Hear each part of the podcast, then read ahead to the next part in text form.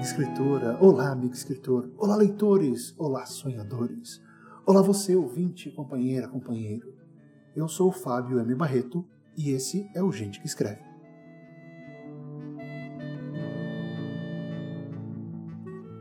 Contar histórias foi evoluindo com a humanidade. Até onde a arqueologia e a antropologia conseguem extrapolar, lá no começo, a gente contava histórias com a voz. A tradição oral era o único jeito de transmitir alguma coisa antes da criação dos sistemas de escrita ou de proto-escrita, como tinham os astecas, por exemplo. Não se sabe ao certo quando a arte rupestre começou. Lá na Europa, o pessoal estima que as pinturas nas paredes começaram quando o homem Cro-Magnon apareceu né, e deslocou o homem Neandertal. O sítio rupestre mais famoso do velho continente foi o primeiro que descobriram, é a caverna de Altamira, lá na Espanha. Mas elas estão por toda parte, inclusive o Brasil. A escrita nasceu para o registro. A arte rupestre também pode ter existido por causa disso. E a tradição oral, ela transmitia leis, ela transmitia a história das tribos e povos. Ela também transmitia as grandes realizações desse pessoal. Aí, se a gente pensar em tudo isso, a gente pode imaginar uma origem para tudo aquilo que nós fazemos hoje. O homem Cro-Magnon, ele não escrevia livros.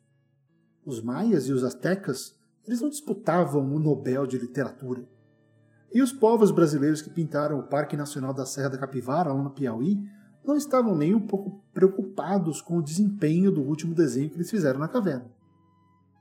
Embora seja até divertido pensar numa sátira com, a, vamos chamar de, vamos chamar de artista pré-histórico, né? Imagina uma sátira com um artista pré-histórico correndo o risco de virar jantar, ou sei lá, de perder uma mão se a tribo não gostasse da pintura. Enfim, o contador de histórias moderno evoluiu desse pessoal todo. Mas quem é a gente que escreve hoje convive com algo que só a gente tem que lidar. Algo que veio depois da industrialização do mundo, algo, algo que veio né, com a evolução de como nós vendemos coisas. A gente tem que lidar com a pressão. Escrever pode ter nascido como uma necessidade social, como uma necessidade humana. Só que agora escrever virou carreira. Escrever paga as contas. Ok, idealmente paga as contas. E como todo reflexo do capitalismo, escrever virou um produto. E não só isso, né? Porque a opinião do escriba virou um produto. O visual de quem escreve ganhou importância. A foto do gato, do cachorro, da comida ajuda a conseguir mais leitores. Ou melhor, né, tudo isso ajuda no desempenho do produto. Escrever, pelo simples tesão de escrever, virou um privilégio. Quem está na área de pesquisa escreve para registrar o resultado do trabalho, claro, mas também a publicação ajuda a conseguir a próxima verba. Uma vez eu conheci um cara lá em Los Angeles e ele tinha uma história, digamos assim, peculiar. Eu queria lembrar o nome dele, mas a história é tão doida que ela ocupa mais espaço do que o sujeito em si. Enfim, acontece. Então, esse cara, ele já tinha mais de 15 romances escritos e pelo menos umas 20 coletâneas de poesias prontas. Mas ele nunca mostraria para ninguém. Esse era o plano dele. Sabe o que ele queria? Ele queria ser descoberto depois de morto. Ele queria ficar famoso na posteridade. É mole. Mas é o seguinte, ele queria fazer isso, né? Uh, uh, e sabe como ele queria fazer? Sabe aquele cara que aparece no final de De Volta ao Futuro 2 e entrega uma carta antiga do Doc pro Marty? Então, esse cara, ele colocou todo o material que ele escreveu na mão de um advogado. Quando ele morrer, esse advogado vai entregar todos esses textos, esses romances, essas poesias, para uma lista de editoras que o cara deixou pronta. Eu sei, sabe, se isso não é insanidade, eu não sei mais o que é. Só que, além de insano, isso é um puta privilégio. O cara é filho de compositor famoso, então ele não precisa se preocupar com a pressão da grana. Ele não precisa se preocupar com a pressão da família. Ele não precisa se preocupar com nada. Então ele resolveu se preocupar com o pós-morte. Por quê? Ele não sofre da pressão.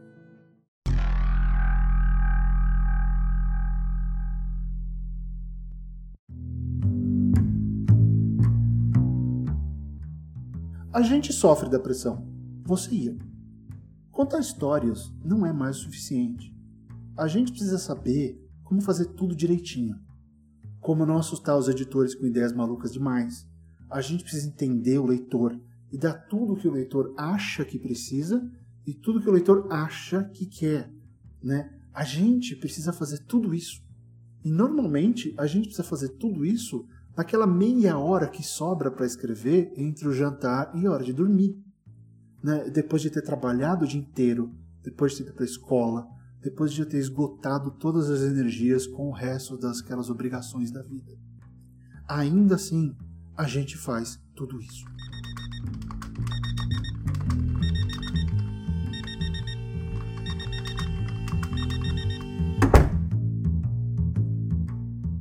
E isso gera pressão. Pressão para dar certo. A pressão para conseguir estourar nas vendas e poder mandar o um emprego para o inferno e aí começar a escrever o dia inteiro. Também tem a pressão da mãe que não entende bem a parada, do parceiro, da parceira que é descrente naquilo que a gente faz, e daquele tio chato que aterroriza todo mundo no zap e diz que é bobeira ser escritor, que ser escritor não tem futuro. Nesse aspecto, eu sou um privilegiado. Eu escrevo em período integral há alguns anos já. E felizmente a minha esposa entende. Ela apoia e ela segura umas barras insanas para que eu possa ficar aqui contando histórias, para que eu possa estar aqui nesse momento gravando podcast.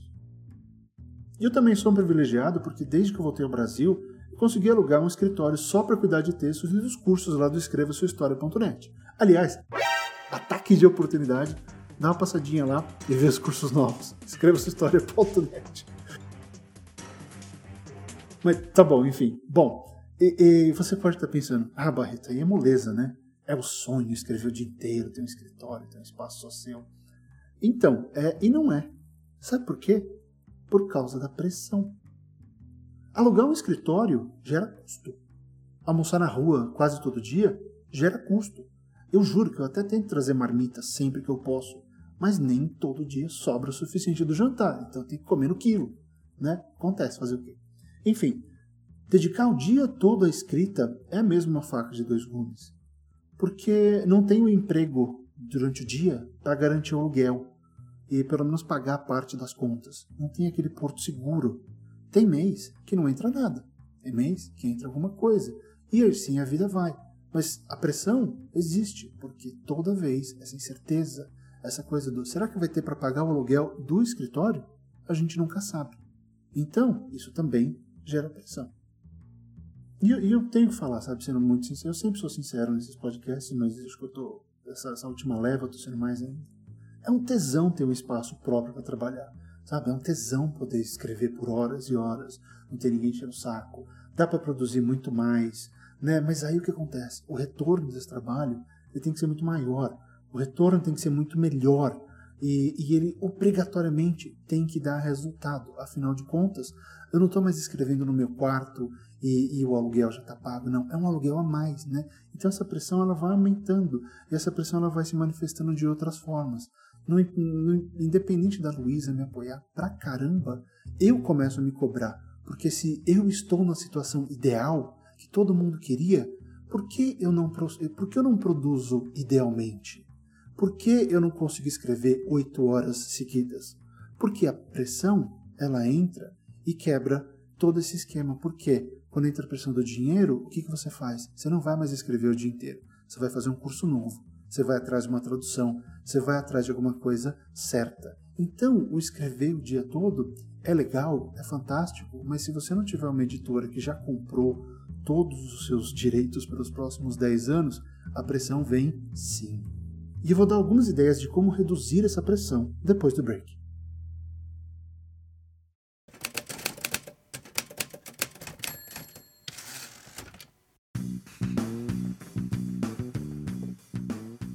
O jeito que escreve mudou bastante nos últimos meses.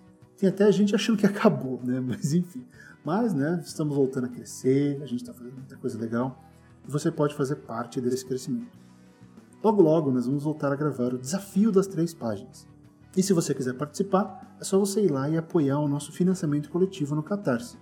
Se você apoiar, o que vai acontecer? Você vai lá, coloca o seu, o seu link na nossa página específica e aí você vai ouvir o seu texto ser analisado por mim e por outros convidados em edições especiais do Gente que Escreve.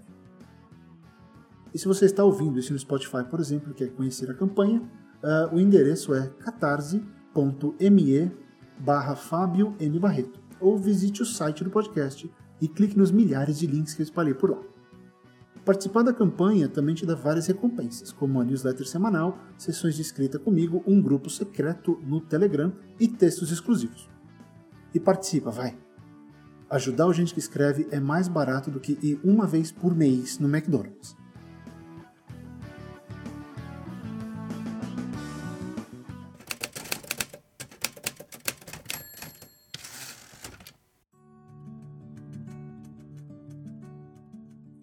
Primeira coisa que você precisa entender sobre a pressão é: ela não vai embora. Pressão é pior que parente chato. Sabe aquele parente que chega no café da manhã, fila a boia no almoço e ainda quer levar o que sobrou do jantar embora? Então, assim como os parentes, ou a gente aprende a lidar, ou a gente fica estressado o dia inteiro por causa da pressão. Uma sugestão que eu tenho é: aceite a sua realidade. Se você tem meia hora por dia para escrever, então escreva durante essa meia hora. Não adianta ficar forçando a barra, não adianta ficar perdendo horas de sono e prejudicando o resto da vida. Afinal, você tem que trabalhar no dia seguinte, tem que ir para a escola, tem responsabilidade. Não tenta forçar essa barra, porque assim, esforço é uma coisa, se prejudicar é outra, então saiba separar. Estabeleça metas realistas. Se você cata milho no teclado e só consegue escrever 500 palavras por dia, então escreva só 500 palavras por dia. E eu comi essa. Tá? Claro, você só faz 500 palavras por dia, capricha, né? Mas respeite esse limite. Não fique tentando criar metas insanas e impossíveis para você concluir ao longo do dia. Tem uma outra coisa que funciona para algumas pessoas, é o seguinte, é aproveitar cada brechinha que o dia dá. Né? Sei lá, sobrou, sobraram 15 minutos entre uma tarefa e outra no trabalho, vai lá e escreve uh, o filho dormiu, senta e escreve. Né? Dá para almoçar em 20 minutos e escrever por 40 minutos? Então vai lá, manda bala, senta e escreve nesse horário de almoço, sabe? Para algumas pessoas isso é fantástico. Tem gente que já escreveu romances inteiros, assim, escreveram de 15 em 15, 15 minutos aqui, 20 minutos ali, meia hora ali. Vale tudo, contanto que você crie uma rotina saudável. Lembre-se, escrever tem que ser legal. Escrever é prazeroso. Se estiver te dando mais estresse e mais dor do que, do que alegria, felicidade e criatividade, você está fazendo errado ou de repente isso não é para você. Não é para ser um processo destruidor, não é para ser um processo ruim. Escrever tem que ser legal, escrever tem que ser um desafio, ele não pode ser sofrimento. A gente que fala, ah, eu sofro demais, então ou tá fazendo tipo, ou, ou, ou gosta de sofrer. Porque o processo tem que ser bom para você. Porque se o processo for bom para você, vai ser bom para o seu leitor. Aí o importante dessa coisa de respeitar né, a, sua, a, a, sua realidade é que eu acho que assim, você tem que deixar as noites sem dormir, deixar a paranoia pelo número de palavras, e toda aquela loucura que, que todo mundo fala sobre escrever, deixa isso para trabalho com prazo, Deixa isso quando você estiver no final da, na reta final para concluir o seu livro, ou quando você estiver revisando e ai, tem que entregar dia tal, sabe? Deixa essa parte estressante que ela existe, deixa para a hora certa. Não comece a se estressar desde a primeira linha do seu texto. Não é a ideia, novamente, é para ser um processo agradável. E se você está se sentindo bem, inevitavelmente a pressão vai diminuir, você vai sentir, você vai se pressionar menos.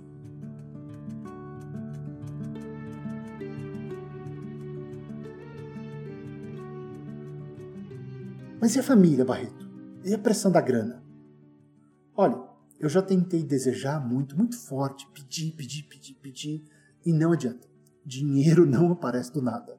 Né? Uh, quando o dinheiro aparece, é porque a gente trabalhou muito por alguma coisa. E no nosso caso, trabalhar muito significa terminar um projeto e vender exemplares. Bom, simples assim. Tá? O que resolve com a família é a conversa. Explica a situação, mostra onde você quer chegar. E, e sinceramente, sabe, acima de tudo, explica para a família, para a mãe, para a esposa, para o esposo, para quem for, para companheiro, explica o porquê. Diga, diga o porquê você quer chegar nesse lugar, esse objetivo. Qual, o, o que escrever é para você, significa para você, sabe? Porque, por exemplo, a, a, minha mãe, ela nunca entende o que eu faço. Eu até já desisti de explicar, não adianta. Já tentei, não dá. Mas ela entende que se eu vender livro e se eu tiver vários alunos no curso, é bom para mim.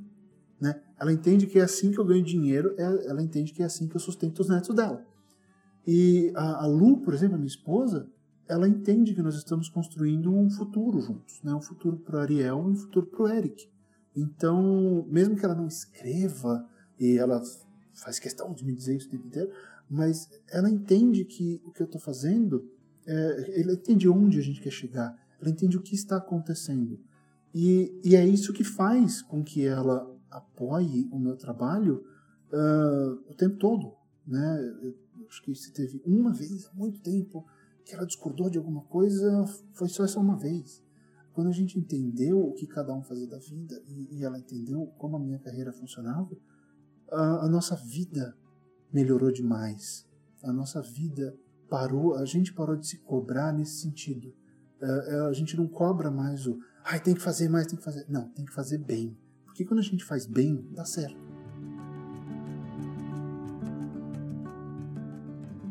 Essas conversas, elas podem não resolver os seus problemas, tá?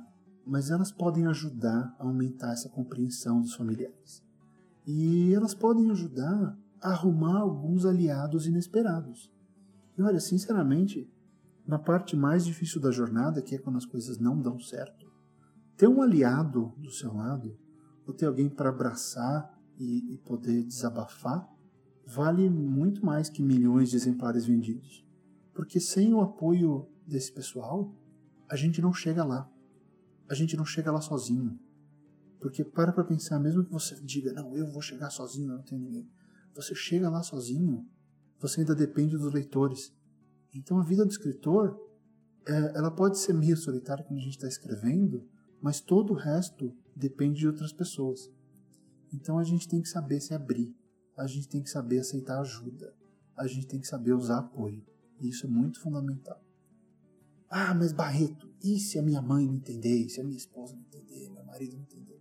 ah, aí eu só tenho uma coisa para te falar. Se você desistir, o que isso vai dizer sobre você? Obrigado, até a próxima e continue escrevendo.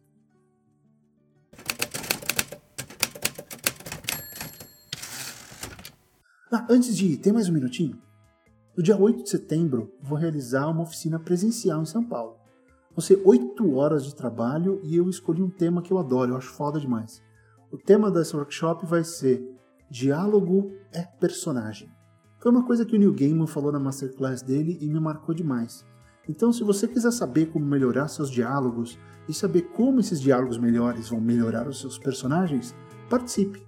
Clique no link na postagem desse programa ou visite escrevasuahistoria.net. Até lá e obrigado!